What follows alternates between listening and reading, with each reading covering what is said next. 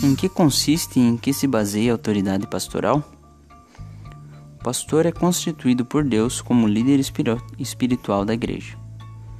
O texto de 1 Pedro 5 afirma que o pastor tem responsabilidade de pastorear o rebanho que é de Deus.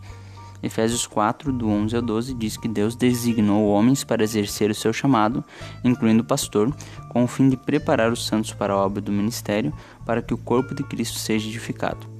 Além do chamado, o próprio reconhecimento da igreja também dá autoridade para o pastor. O próprio processo de ordenação reconhece também o chamado e a autoridade do pastor. Porém, nenhum pastor pode utilizar do seu cargo ou da autoridade que lhe foi dada de maneira abusiva ou indevida, com pretexto para obter vantagens ou ainda como instrumento de manipulação de pessoas.